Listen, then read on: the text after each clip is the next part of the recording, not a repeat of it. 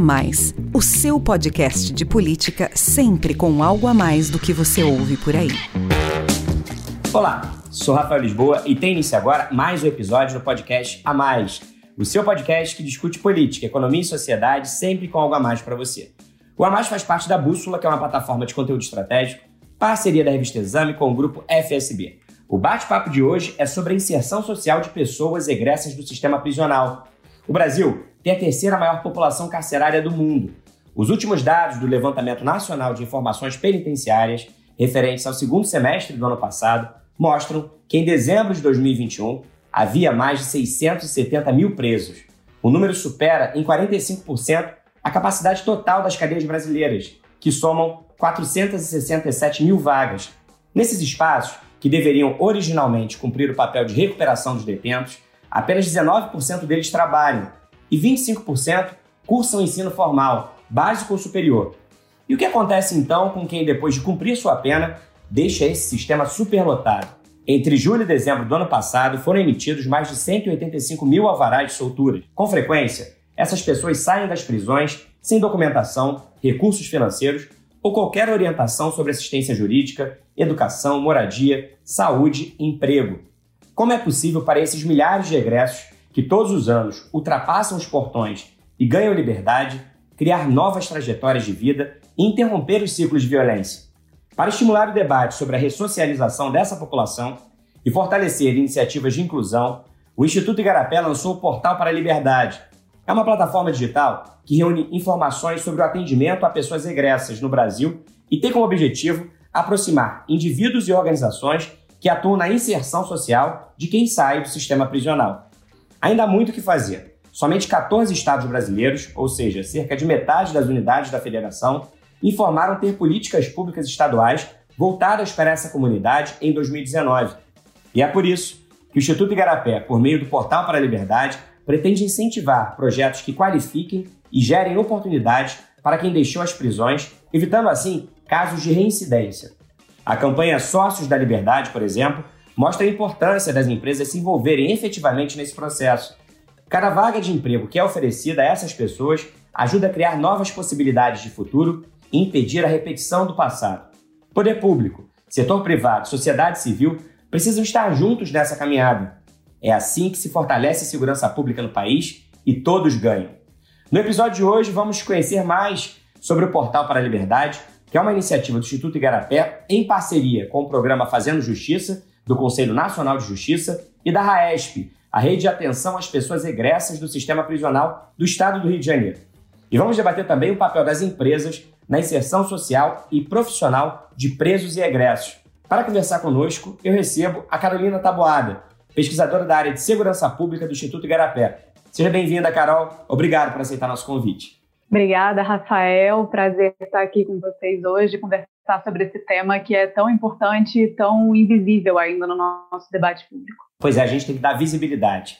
E quem também está aqui para participar do nosso bate-papo é o Douglas Oliveira, funcionário da Porto Seguro. Ele é egresso e vai nos contar um pouco da sua experiência depois de deixar o sistema prisional até ser contratado pela seguradora e vai falar também dos seus planos para o futuro, já que hoje faz faculdade de gestão ambiental. Muito bom te receber no nosso podcast, Douglas. Obrigado e seja bem-vindo ao A Mais. Obrigado pela oportunidade de estar expondo tudo que a gente passa e tudo que a gente pode fazer para melhorar essa situação. Obrigado a todos. Bom, eu vou começar então o nosso bate-papo pedindo para a Carol dar mais detalhes sobre o Portal para a Liberdade. Como é que surgiu a ideia de criação dessa plataforma para auxiliar a inserção social dos egressos do sistema prisional? Quais são as maiores dificuldades que eles enfrentam nesse processo de ressocialização e como o portal, Carol, e a sua rede de parceiros podem ajudá-los a superá-las. Bom, vamos lá, Rafael. Eu acho que você já trouxe alguns pontos super importantes que mostram é, o quão é, complexo é esse atendimento à população egressa do sistema prisional no Brasil. Né? São, em média, 200 mil alvarás de soltura emitidos todos os semestres é, em um sistema que, apesar disso, segue superlotado há décadas. É, das mais de 670 mil pessoas presas no Brasil em dezembro de 2021, só 16 mil trabalhavam e estudavam, tinham acesso às duas atividades. Então, acho que isso vai dando é, é, o tom do tamanho da complexidade do nosso sistema. Né? Essas pessoas, e a gente vai falar sobre isso mais adiante, têm em comum uma série de vulnerabilidades antes da entrada no sistema. E aí, na porta de saída, o que a gente vê é que várias outras vão se adicionar a isso. Uma delas, e muito óbvia, é o estigma da passagem pelo sistema.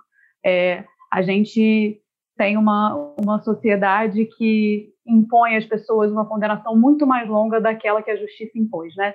Então, eu acho que esse é um primeiro grande problema que as pessoas carregam na porta de saída. Mas, para além disso, tem várias outras questões, como a perda de laços familiares, a falta de uma renda mínima para se sustentar nesse momento da saída, é, a falta de documentação para buscar é, um emprego formal e a revolta, muitas vezes, por violências sofridas dentro do sistema, que são muito comuns. Acho que vale lembrar que, desde 2015, o, sistema, o Supremo Tribunal Federal declarou haver um estado de coisas inconstitucional nas prisões brasileiras, tamanha falta de adequação ao que é determinado como direito da pessoa privada de liberdade ali na lei de execução penal. Isso dificulta muito a construção é, de novas trajetórias. A quebra de ciclo de violência ela só é possível se a gente conseguir atender as demandas desse público na porta de saída e oferecer alternativas. E aí, a maior parte desse trabalho hoje é feita por organizações da sociedade civil. É, o Portal para a Liberdade nasce dessa observação, mas é muito difícil a sociedade civil sozinha dar conta dessa demanda. É impossível. Precisa dessa, dessa parceria com o setor privado e precisa que o poder público esteja à frente desse é, processo. Nos últimos dois anos, né, a gente teve um avanço importante com a expansão dos escritórios sociais, que são uma iniciativa do Conselho Nacional de Justiça e geridos né, em parceria entre o Executivo Estadual e o Judiciário. É, mas esse, esse, é um projeto que ainda tem que se expandir muito. E aí, o objetivo do Portal para a Liberdade, um pouco do que ele traz, é justamente para potencializar o trabalho dessas organizações, através do que elas próprias dizem precisar, é, fortalecer as redes de atenção à pessoa egressa e, e incentivar, dar informação para que as pessoas possam se engajar mais e cobrar do poder público as respostas apropriadas. Obrigado, Carol. Douglas, a Carol listou aqui uma série de obstáculos enfrentados por quem deixa as prisões e busca uma nova chance, entre elas, principalmente o estigma da passagem pelo sistema. Esse conjunto de preconceitos acaba dificultando a reintegração à sociedade. Você também passou por várias dessas dificuldades? Conta pra gente um pouco da sua trajetória. Quais foram os principais desafios até você conseguir essa oportunidade aí na Porto Seguro? Bom, assim que o egresso ou o reeducando sai do sistema prisional, a única coisa que ele tem na mão, geralmente, é, é um alvará de soltura, um alvará provisório, uma liberdade condicional. No meu caso, é, eu peguei um, um, um alvará. Esse alvará, ele sai com o seu nome. Às vezes você consegue pegar um ônibus, muitos motoristas já não dá. Quando você mostra aquele papel que é automaticamente por lei que você sai da cadeia, você não tem dinheiro. Para pegar um ônibus para casa, você já começa o preconceito ali. Você sai com a camisa da cadeia, geralmente você arruma uma calça dentro da cadeia, com aquela camisa branca que você sai de lá. Porque com a verde do sistema você não vai sair, no sentido aí, no caso, no Rio de Janeiro, que a gente usava aí, do sistema prisional que é verde. Então você geralmente vai sair com a camisa branca. Você sai com aquele papel, você já mostra, aquele é uma plaquinha, é uma identificação. Ele é preso, saiu agora, perigoso. O motorista, muitos não param, outros automaticamente param. Outra coisa, Cheguei em casa. O que, que eu vou fazer agora?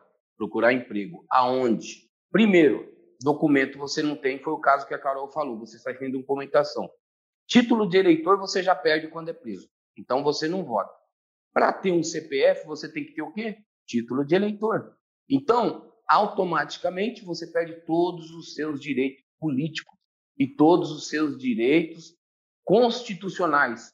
Uma, que é a perda de liberdade, que é o automático da, do, da, da, do artigo 5 que a gente tem. É automaticamente a sua liberdade.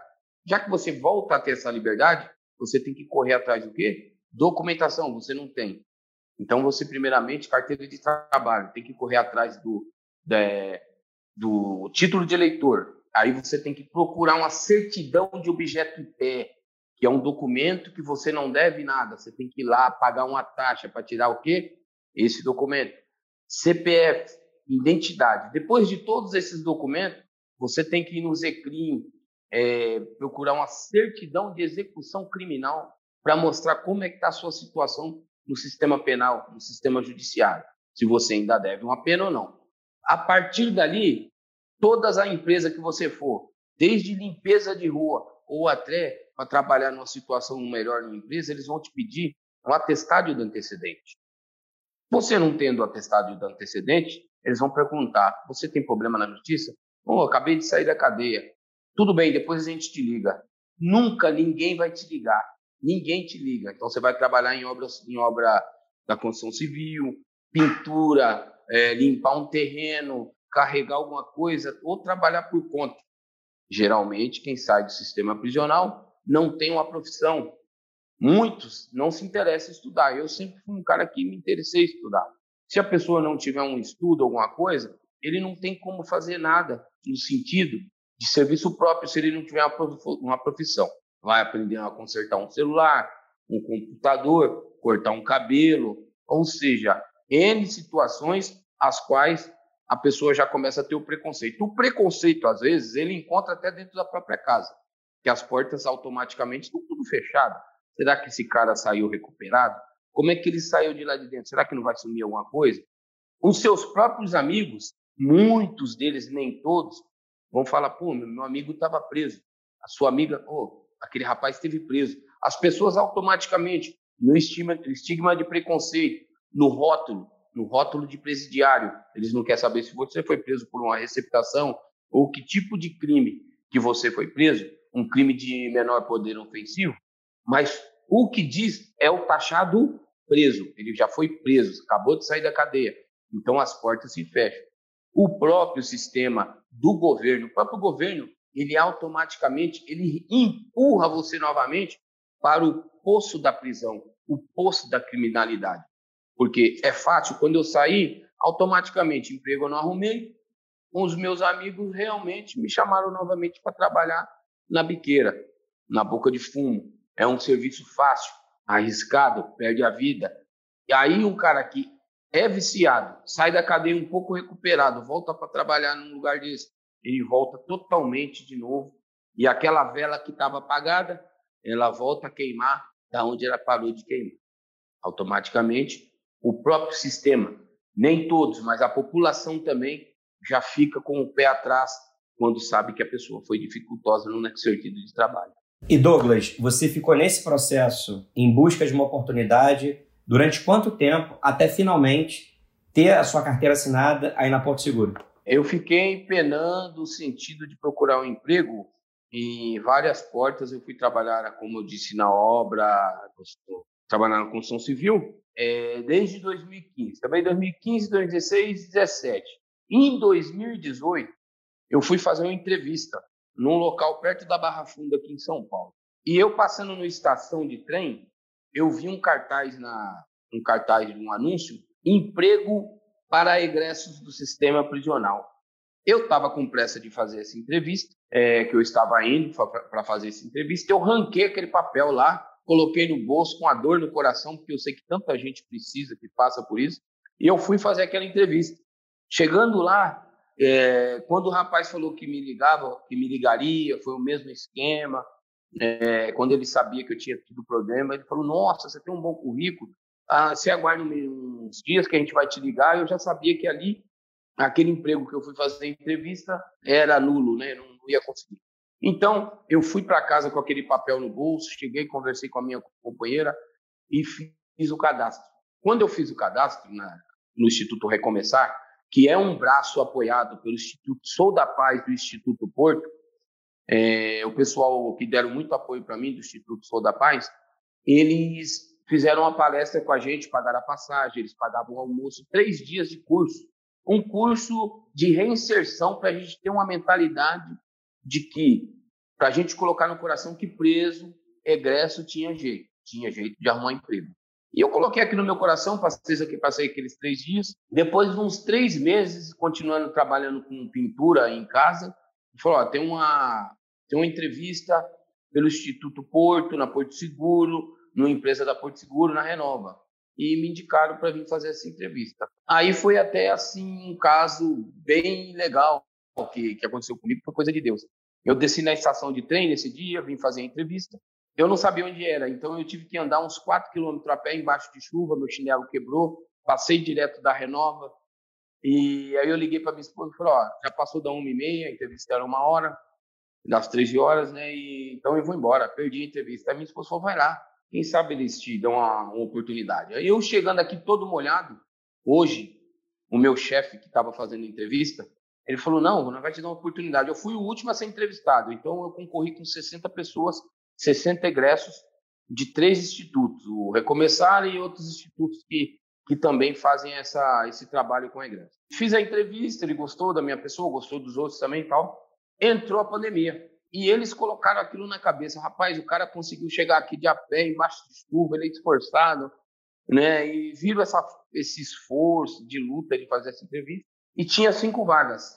Como a pandemia veio, a Porto fechou as vagas.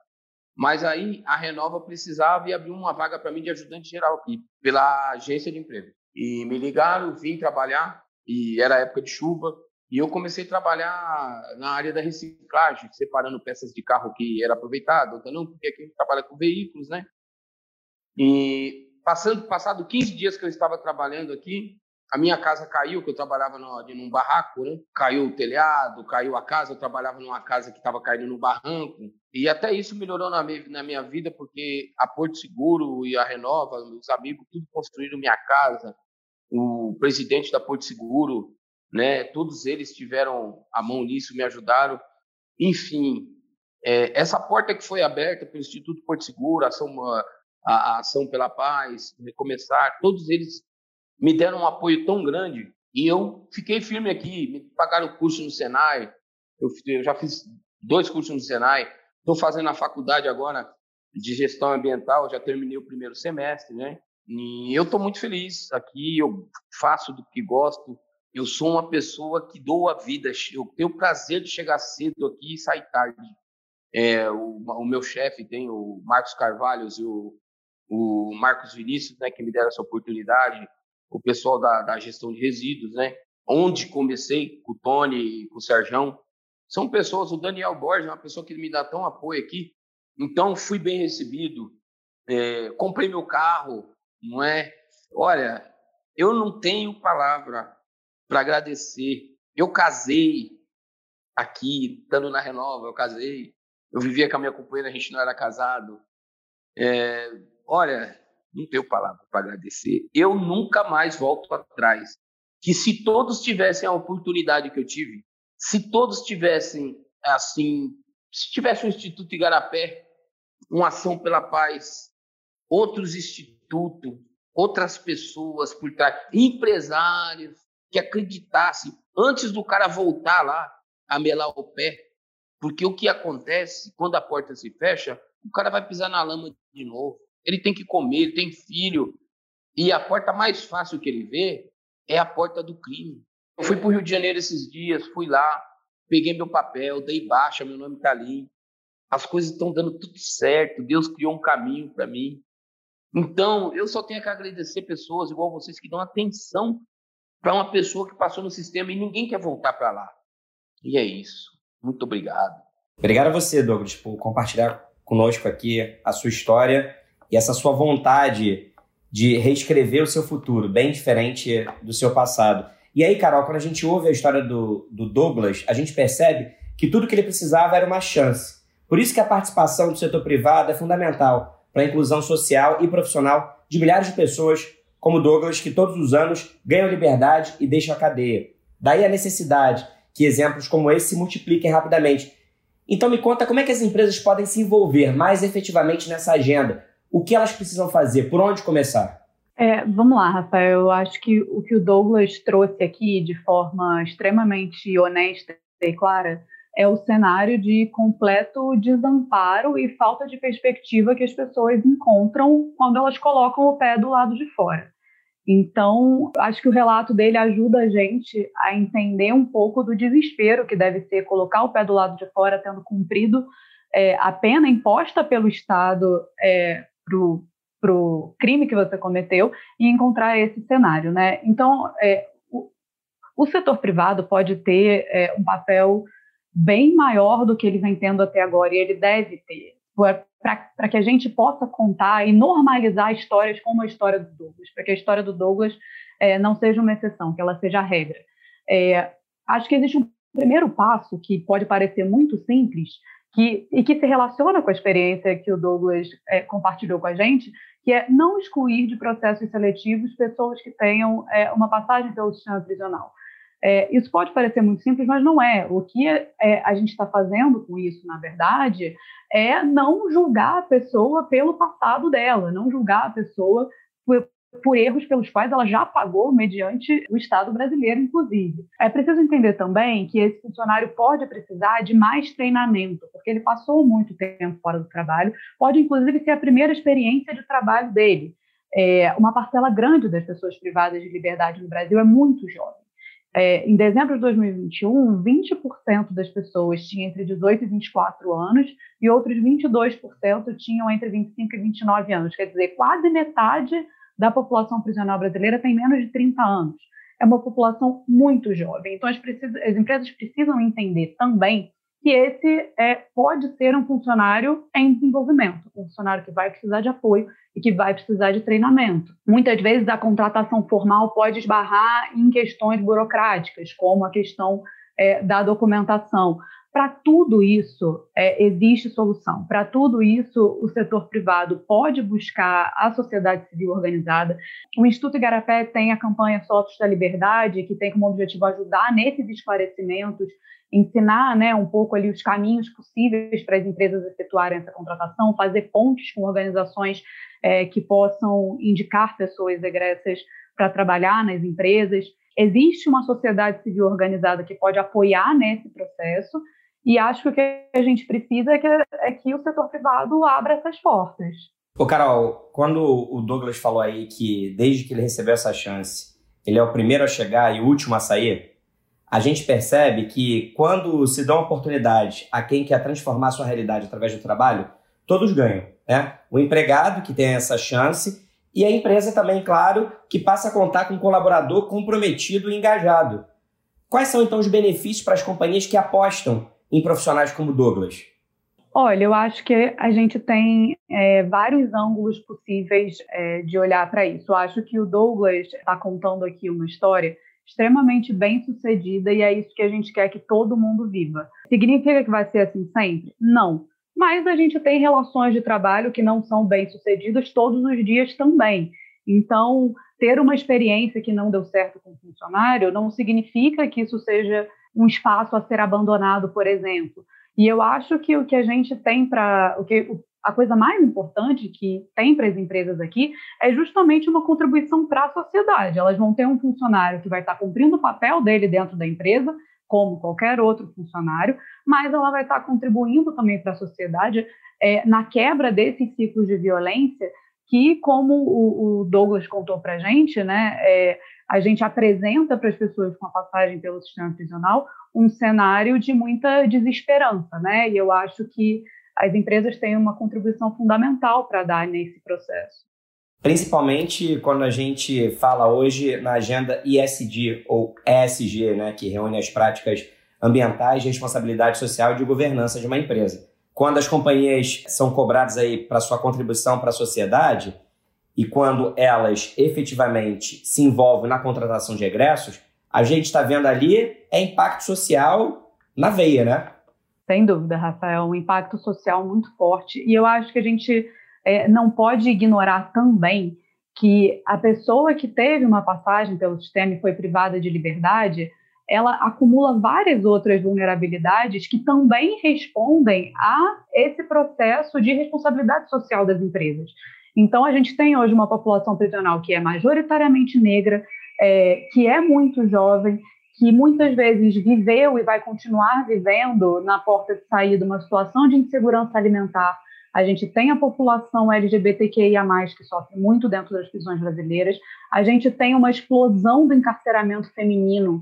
É, e principalmente com base na lei de drogas, que é um crime de menor potencial ofensivo, não é um, não é um crime violento, né? É, são condenações através da lei de drogas para as mulheres, mais da metade dos crimes que as mulheres respondem são dentro da lei de drogas. Então, existem vários aspectos de vulnerabilidade social que também atingem as pessoas egressas e tudo isso se encaixa dentro da responsabilidade social das empresas. Douglas, você, quando deu aí seu depoimento, nos contou sobre as muitas dificuldades até conseguir aí o seu atual emprego. Quer dizer, dificuldades que você contou aí pra gente tiveram origem desde lá de dentro do sistema prisional, que a gente sabe originalmente deveria cumprir o papel de recuperação dos presos, preparação para uma nova vida em sociedade, mas como você falou, a realidade é outra, né? A gente tem aí cadeias superlotadas, em péssimas condições, com poucos detentos trabalhando estudando, como reforçou a Carol. Na sua opinião, pensando aí essa experiência que você viveu e que outros colegas seus viveram, que você conheceu lá na cadeia, o que é preciso mudar dentro e fora das prisões para que se quebrem os ciclos de violência, como que aconteceu com você, e assim se evite a reincidência? O preso, a princípio, ele, ele já está pagando a pena dele. Tudo bem, né? Ele cometeu um crime, ele tem, realmente tem que pagar. E, e, pelo que eu conheço, a maioria dos presos, quando ele cai lá dentro, ele sabe já dentro dele que ele cometeu um crime. E quando ele entra lá, ele quer sair, ele quer pagar o que ele fez. Ou seja, se você começar a mudar a cabeça do reeducando dentro da cadeia, não é? Que ele já está atrás das grades, as coisas vão mudando. Que porta que eu vou abrir quando eu saio da cadeia? O que, que eu vou fazer para sustentar minha família? O que, que eu vou fazer para comer? Aí é que entra as políticas públicas sociais, o ESG, de empresas privadas. As empresas privadas, na verdade, elas estão ajudando muito mais do que o próprio governo. Se o governo quisesse saber de alguma coisa, automaticamente eles davam o título de eleitor porque eles estão mais, é, mais interessados em voto, a gente sabe disso. Então, as empresas, o sistema pode usar esse tipo de gente, porque eles já estão cansados. Eu conheci pessoas lá com 28 anos de cadeia, não saber para onde ia, não sabia ler e escrever. Eu estava ensinando pessoa a ler e escrever com 20 anos de cadeia, 28 anos de cadeia. Então tinha que mudar todo esse sistema, tanto interno como o sistema externo do governo de ajuda. Já sair com encaminhamento para alguma porta para ajudar esse tipo de, de pessoa. Carol, eu quero conversar com você também sobre reincidência, né? É, a partir até do relato do Douglas. A gente sabe que a maneira mais eficaz de evitar que egressos voltem para a prisão é fortalecer as ações de inserção social dessa comunidade. O que os números do Instituto Igarapé nos revelam sobre a reincidência no Brasil? Quais são hoje os principais fatores que contribuem para que essas pessoas sejam presas novamente? Bom, Rafael, eu acho que um primeiro ponto aqui fundamental é que para a gente realmente conseguir entender reincidência no Brasil, a gente precisaria entender onde estão as pessoas egressas do Brasil. A gente não sabe quantos são os egressos, a gente não sabe onde essas pessoas estão, se elas continuaram estudando, se elas têm um emprego formal, se elas são autônomas, enfim, a gente sabe muito pouco sobre aonde essa, esse mar de pessoas se encontra. E é muito difícil pensar em políticas públicas de apoio e que mantenha é, é, e que permitam a construção é, de novas trajetórias e a quebra de ciclos de violência, se a gente perde completamente a imagem de onde essas pessoas estão, tá, né? Se a gente não consegue fazer esse acompanhamento. Então, compreender a incidência no Brasil é extremamente complicado, em primeiro lugar, é, por isso. Para além disso, nós temos várias definições de reincidência. E aí isso também é, complexifica, porque quando alguém fala em reincidência, ela pode estar falando é, de retorno à prisão, ela pode estar falando de uma nova condenação, porque o retorno à prisão nem sempre vai é, significar uma nova condenação. Então, é, e aí cada uma delas vai ter um número, né? Então, acho que, acho que o que a gente pode ressaltar aqui, e aí eu vou trazer um pouco do que o Instituto Igarapé conseguiu levantar a esse respeito, é que existe um número que é muito tempo repetido é, na, no debate público brasileiro de que a gente tem um índice de reincidência de 70%. Esse número é muito repetido. E esse número soa quase como uma condenação, né?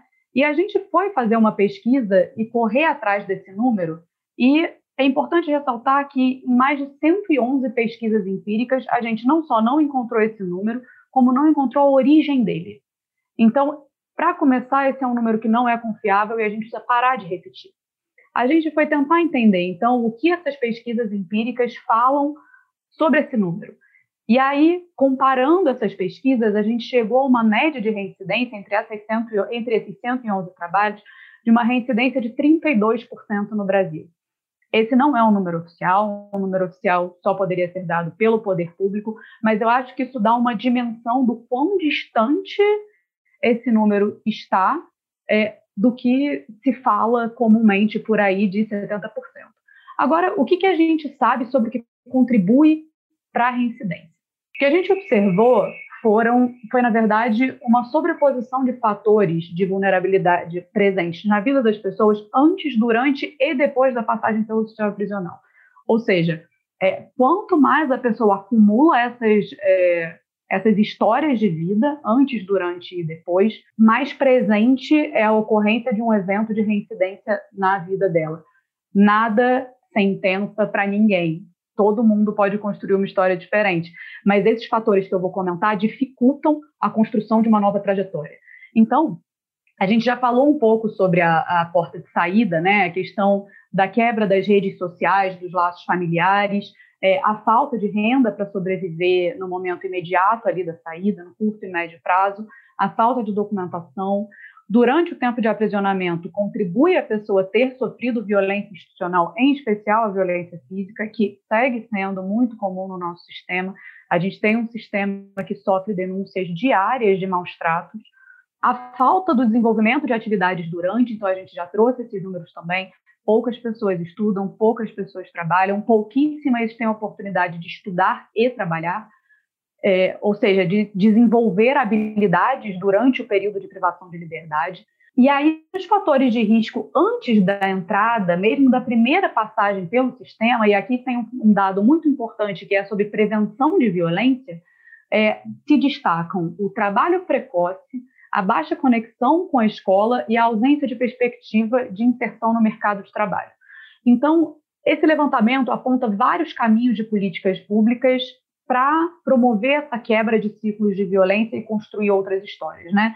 Passa pela busca ativa de jovens que abandonam a, esco a escola, pelo é, acompanhamento mais próximo de jovens que têm muitas faltas e mau desempenho escolar, pelo tratamento humano e digno das pessoas em privação de liberdade, pelo respeito à lei de execução penal e dos direitos previstos na lei de execução penal, pelo oferecimento de oportunidades de desenvolvimento dentro do sistema e por uma rede de proteção forte na porta de saída, que englobe acesso à saúde, acesso à documentação, moradia, uma renda básica, ou seja, que dê à pessoa a condição de buscar uma vida diferente e buscar, como é, é, a gente já falou, uma nova a construção de uma nova história. Então, acho que tem dois pontos aqui, por fim, muito fundamentais que eu queria é, destacar que são importantes para a gente construir um novo cenário, começar a mudar esse cenário. Acho que um deles é a produção de dados que permitam o desenvolvimento de políticas públicas focadas, eficazes e eficientes para esse público. E a gente sente muita falta disso. O segundo é a inclusão das pessoas que tiveram passagem pelo sistema prisional e que foram privadas de liberdade nessa conversa, tanto na em conversas como a que a gente está tendo aqui hoje. Acho que faria muito menos sentido eu estar tendo essa conversa com você, Rafael, sem o Douglas, quanto na própria formulação das políticas. A gente tem que envolver o que a gente considera o público-alvo da política na formulação dela. A gente tem que ouvir essas pessoas, entender o que elas passaram, entender o que elas aspiram e permitir que elas ocupem esse lugar também é, de protagonismo nessa construção. Perfeito, Carol. Acho que você trouxe aí esses dois pontos que são fundamentais. Primeiro, que para poder pensar políticas públicas que possam atender efetivamente os egressos, é preciso primeiro entender do que, que a gente está falando. Quem são esses egressos? Né? Você disse aí um número que só serve para reforçar o estigma de preconceito. Né? Todo mundo fala aí, você disse que esse número é repetido, 70% das pessoas que saem das cadeias acabam voltando para a prisão. E vocês, quando fizeram aí uma análise mais minuciosa dos mais de 100 trabalhos empíricos que existem hoje sobre esse tema, a estimativa que vocês chegam é cerca de 30%, que mostra uma distância muito grande em relação a tudo que vem sendo falado há tanto tempo. E acho que um outro aspecto fundamental que você trouxe também é dar voz às pessoas que estão dentro do sistema, porque são os egressos que podem dizer, por, pela experiência própria, o que é necessário fazer também é chamá-los para a conversa e ouvi-los. Então, para encerrar, eu quero ouvir pela última vez aqui no nosso programa, que já estourou o tempo, o Douglas, pedindo para ele falar um pouco sobre os planos para o futuro, Douglas. Você está fazendo faculdade de gestão ambiental, você falou da transformação da sua vida nos últimos anos, então eu quero que você conte um pouco aí dos seus planos daqui para frente e como é que você espera que a sua história de superação possa inspirar outras pessoas. Ah, meus planos para o futuro é, é fato de, enquanto eu estiver aqui, eu quero é, ter mais responsabilidade, ajudar outras pessoas que é, vêm do mesmo caminho que eu. Tem muita pessoa boa nesse caminho que acaba voltando para lá e não tem mais retorno, porque quando você vê que a pessoa é, ela ainda tem vida, né? A pessoa acaba jogando lá e às vezes a carne acaba apodrecendo Enfim, querer ajudar as pessoas, terminar a faculdade e fazer pós-graduação em ESG, né? Ajudar também nessas políticas públicas e também dentro da empresa para estar tá fortalecendo esse meio de poder empregar mais, estar tá participando mais com a minha vida para que eles possam acreditar e abrir portas para pessoas que estão que passaram ou passam por onde eu passei e ver a minha vida, né? Ver o resultado, porque ainda vai ter mais resultado. Eu voltar atrás eu não volto de jeito nenhum. Prefiro morrer, porque como é gostoso viver, como é gostoso pôr a cabeça no, no travesseiro, sabe? Que coisa gostosa. Você ouve barulho de escapamento de moto, não é tiro, pô. Você dorme. Então, eu estou muito feliz, muito obrigado. Que se depender de mim, as notícias que vocês vão ter de mim é sempre de cabeça erguida, porque aqui eu tenho oportunidade. Muito obrigado, Rafael. Muito obrigado, Carol, por essa oportunidade. O que eu puder fazer para estar tá divulgando o trabalho de vocês do Instituto Igarapé, nossa, mandem para o mundo isso. Mandem, porque tem jeito. Tem jeito, caminhando sempre para frente, voltar para trás jamais, né, Douglas? Não, nem caranguejo, ele anda de lado. Bom, e com essas palavras aí do Douglas, a gente chega ao fim de mais um episódio do Podcast a Mais. Eu quero muito agradecer a vocês dois, Douglas e Carol, por toda a inspiração que vocês trouxeram aqui e pelas reflexões importantíssimas em relação ao sistema prisional e as oportunidades que os egressos merecem para que possam reescrever sua trajetória depois de já terem cumprido a sua pena junto ao Estado brasileiro. Obrigado, Douglas. Obrigado, Carol. Eu que agradeço. Obrigada, Douglas. Obrigada, Rafa. Boa tarde. Até a próxima. E um agradecimento especial a você que nos acompanhou até agora. A gente se encontra novamente no próximo episódio. Tchau!